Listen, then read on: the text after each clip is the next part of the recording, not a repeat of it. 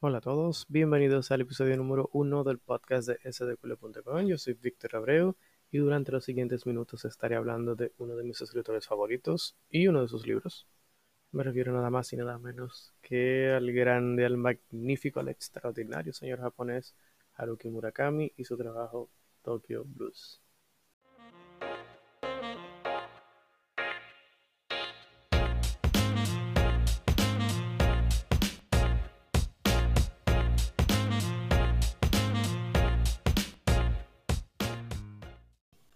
No encuentro una mejor manera de inaugurar esta nueva iniciativa de un podcast del proyecto SDQLE que hablando de Murakami. Pero antes de continuar me gustaría abordar sobre cuál sería la dinámica que, seguirán los próximos episodios de esta serie de charlas. la idea es que al menos cada dos semanas nos demos cita para hablar sobre un autor, un libro, ambas cosas. Y puede o no que esté mencionando al final de cada episodio el tema del siguiente. Aprovecho también y les recuerdo que SDQL es la primera plataforma en línea para intercambios de libros en la República Dominicana y ahora también pueden comprar los libros, tazas y separadores de lectura. Pueden descargar el app que está disponible para iOS y Android y seguir la cuenta oficial en Instagram arroba sdq.le. Den likes, comenten, compartan, pero lo más importante, lean un libro. Hablemos de Murakami. ¿Quién es? ¿De dónde es? ¿Qué hace y por qué he decidido hablar sobre su trabajo en este primer episodio del podcast de, de ¿Y por qué digo que es uno de mis escritores favoritos también? Bueno, Murakami, como ya había comentado al inicio, es un escritor japonés, ah, traductor también, conocido por sus fascinantes novelas, relatos e incluso ensayos, que un señor que a la fecha ya tiene 71 añitos, casi nada en el 2020, eh, sobre todo si consideramos que además de escritor, el señor también corre, ha corrido maratones.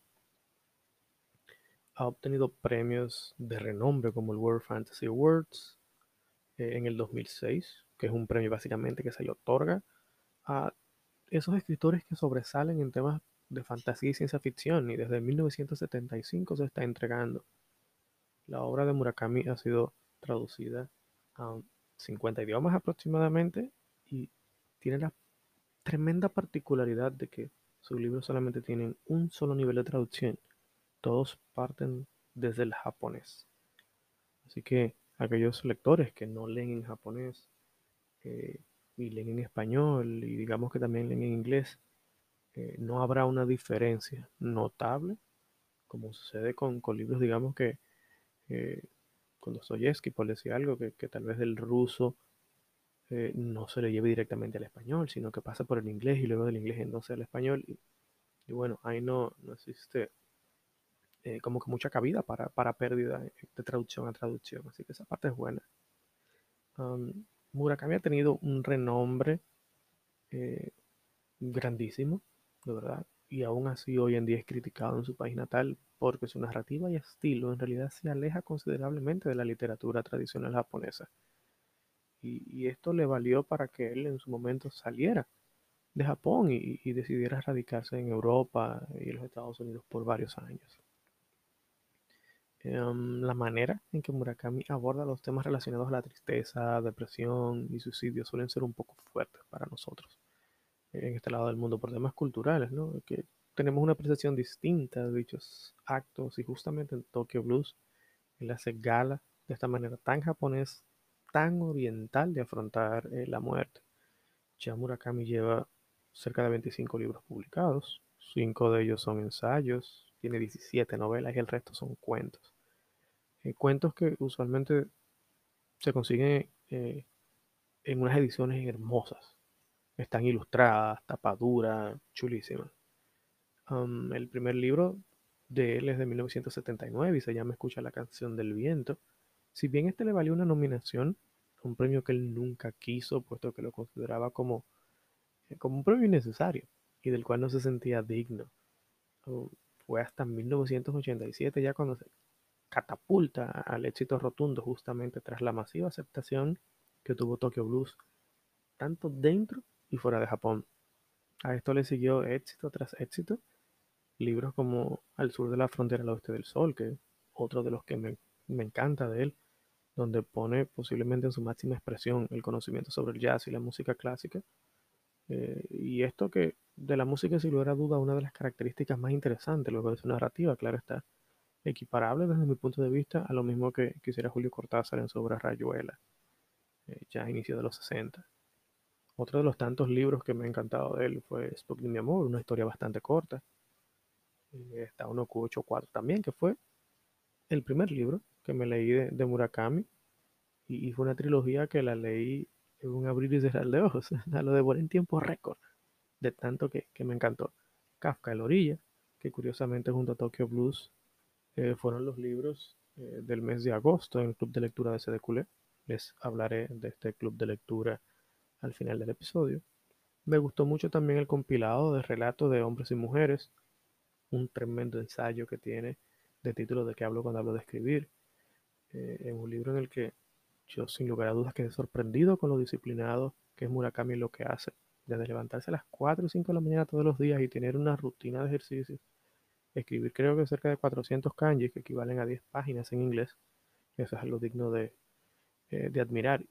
De la misma manera tiene de que hablo cuando hablo de correr. Para aquellos que les guste el running, ese libro genial. Si, mezclan el running y la, literatura, sin lugar a dudas, Murakami es, es para ustedes. Para mí el mejor trabajo de Murakami es La muerte del comendador. Es un libro doble que en gran parte yo pensaba que, que le estaba narrando mi vida en los últimos años. Página tras página, eh, suceso tras suceso, como que de alguna manera era el verme en un espejo. Además de que tuve la suerte de leerlo en un viaje eh, que hice en el 2018, finales de 2018, a New York y Canadá. Y los días que estuve en Nueva York, pues iba a las Strawberry Fields de Central Park, me sentaba y me perdía en la historia, entre las páginas y, en ese entorno mágico que, que, ofrece ese, ese spot del Central Park. Eh, era algo, disfrutaba demasiado. Todavía pienso en eso y, la sonrisa que se me dibuja es enorme.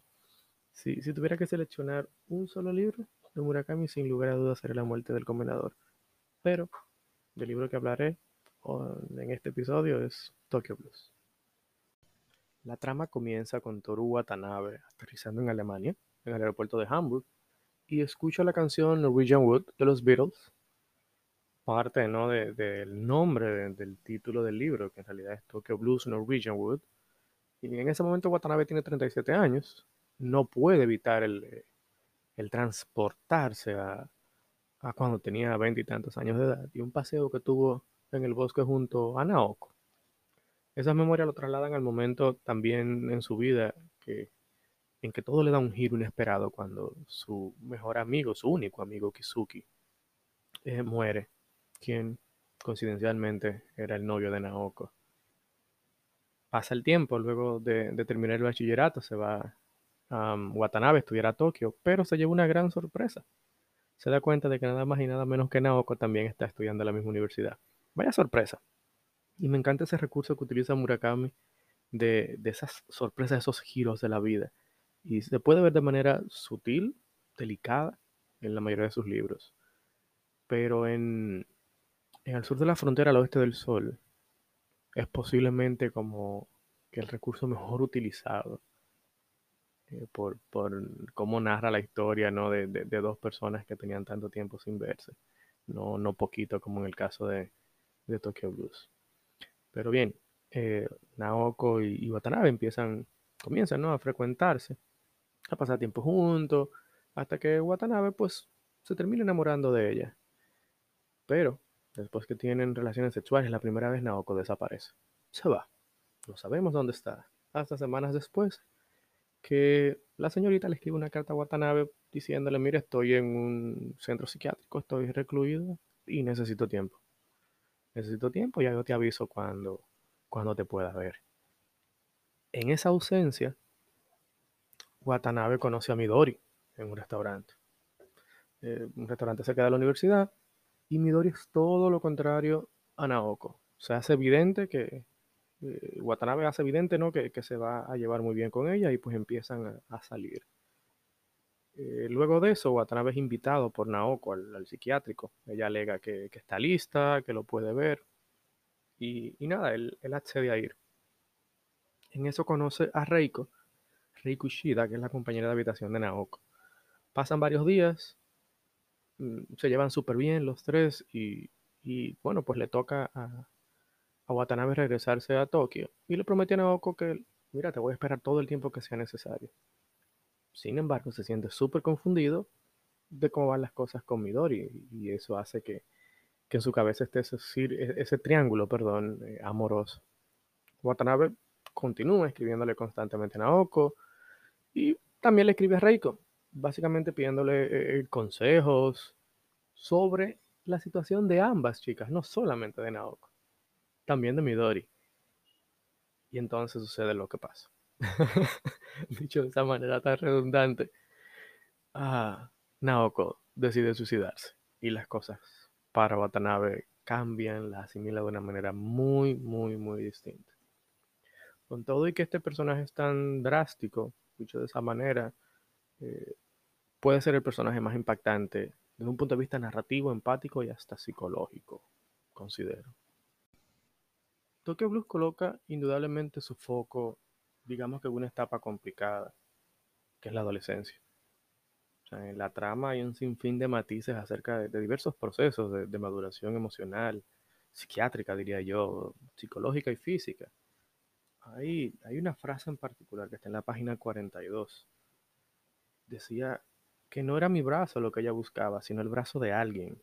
No era mi calor lo que ella necesitaba, sino el calor de alguien. Entonces sentí algo rayano en la culpabilidad por ser yo ese alguien.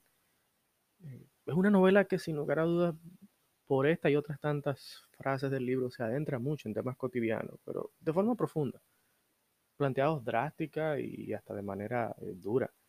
Eh, soledad, culpabilidad, pérdida lealtad, sexualidad, locura, suicidio, familia. Y, si bien el amor es tratado de, de una forma genial por Murakami en esta novela, no podemos dejar a un lado que es un triángulo amoroso. Desde inicio a fin, en el libro también hay otras tramas, otras eh, historias relacionadas con, con otros personajes, eh, fuera de, de, estos que forman parte del triángulo amoroso, ¿no? De Watanabe, de Midori y de Naoko.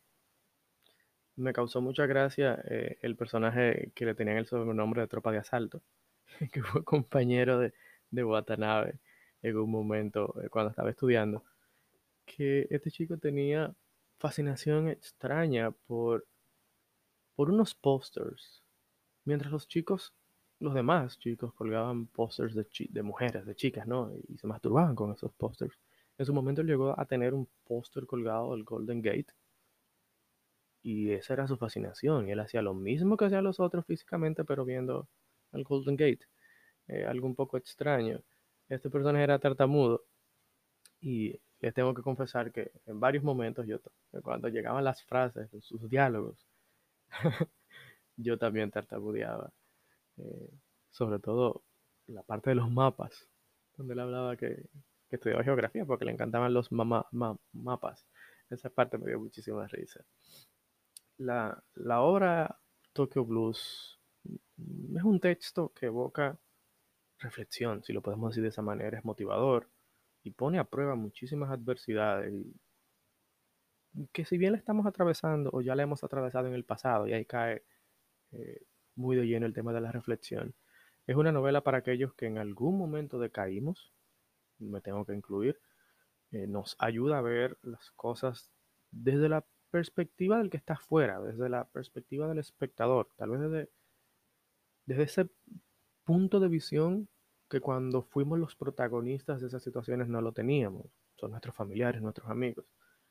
Aquí lo vemos desde un narrador involucrado en, esos procesos, más no uno de los que pierden la vida, ¿no? de, los que se suicidan, digámoslo de, esa manera. Y, y posiblemente ese sea uno de los de los puntos que más eh, me gustan de la novela. Cómo, cómo yo puedo ver de alguna forma algo que viví desde otra perspectiva. Tokyo Blues es un libro que o lo amas o lo odias. recuerdo cuando, cuando empecé a recomendarlo, mm, posiblemente dos años, dos años y medio atrás, desde la cuenta de SDQL en Instagram, recibí muchísimos comentarios, algunos positivos, otros negativos de, personas que decían, no, no, no pude, no, no pude continuar, el libro no me gusta, es aburrido, ese libro es muy triste. Y justamente una de las cosas que mejor sabe hacer Murakami es contar la tristeza. O estos sentimientos de tristeza, de culpa, como decía, de, de, de locura, pérdida, soledad, Murakami sabe cómo llevarlos. De una manera japonesa. Es su forma, culturalmente somos muy, muy distintos, perdón, como decía al inicio del podcast.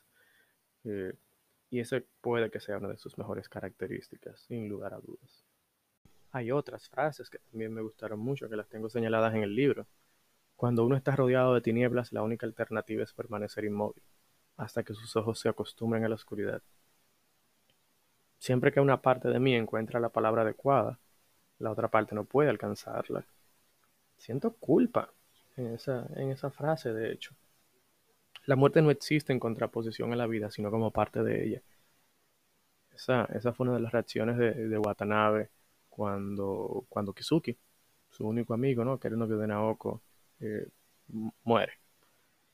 Otra de las frases, aquella noche de mayo, cuando la muerte se llevó a Kizuki, a sus 17 años, se llevó una parte de mí. Estaba en la plenitud de la vida y todo giraba en torno a la muerte.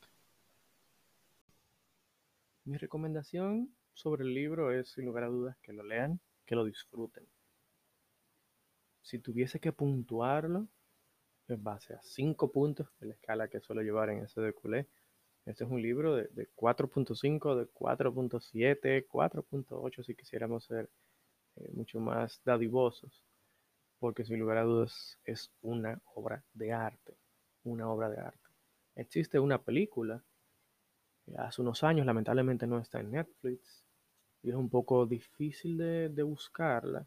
Es una película asiática eh, que está pues bien, bien basada en el libro.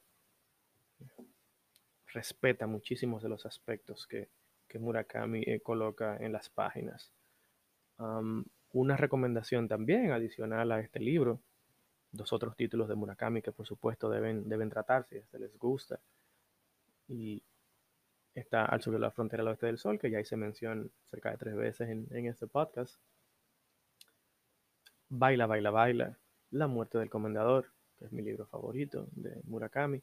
1Q84 igual se los recomendaría, pero ya que hay más, más ficción digamos que tirando un poco a lo distópico, o sea, si queremos llamarlo, que a, a esta ficción regular, ¿no? Que, suele verse en, en, los otros, las otras historias de Murakami. 184 es un trabajo muy diferente, muy, muy diferente. Que puede que les guste toda la otra línea narrativa y sin embargo cuando lleguen a 184 sientan que están leyendo a otro autor. Es muy probable pero igual se los recomiendo también. Sputnik, mi amor, es una novela bastante cortita que también, sin lugar a dudas, me encantaría que se lo leyeran. Antes ya de finalizar este primer episodio del podcast de SD Culé, hablaremos del club de lectura brevemente. SD Culé tiene un grupo de Telegram donde gestionamos encuestas y seleccionamos libros que estaremos leyendo en un mes usualmente dos libros por mes. El que quiera participar puede ir a la cuenta de Instagram, sdq.le, y a las historias destacadas, las del club de lectura. Ahí están las informaciones para solicitar uh, el enlace a la participación del grupo, que está privado, por supuesto. Y justamente a la fecha de hoy, grabación de este podcast, 11 de septiembre, tenemos a las 7 de la noche por Zoom la reunión para discutir dos libros de Murakami justamente Tokyo Blues y Kafka en la orilla. Así que ya saben, los que quieran participar solamente deben escribir por Instagram. El libro que estaría discutiendo en el episodio número 2 fue un libro que se vio envuelto en un proceso por ofensa moral pública. Habla nada más y nada menos que de Madame Bovary de Gustave Flaubert, que también será uno de los libros que estaremos discutiendo en el club de lectura de SDQLE ahora en el mes de septiembre. Bueno, lo estaremos leyendo en el mes de septiembre para discutir los inicios de octubre. Muchísimas gracias por escucharme. Espero que les sea costumbre en lo adelante escuchar el podcast de SD Culé y podamos entre todos disfrutar y viajar con algo que tanto nos gusta, la literatura. Chao, chao.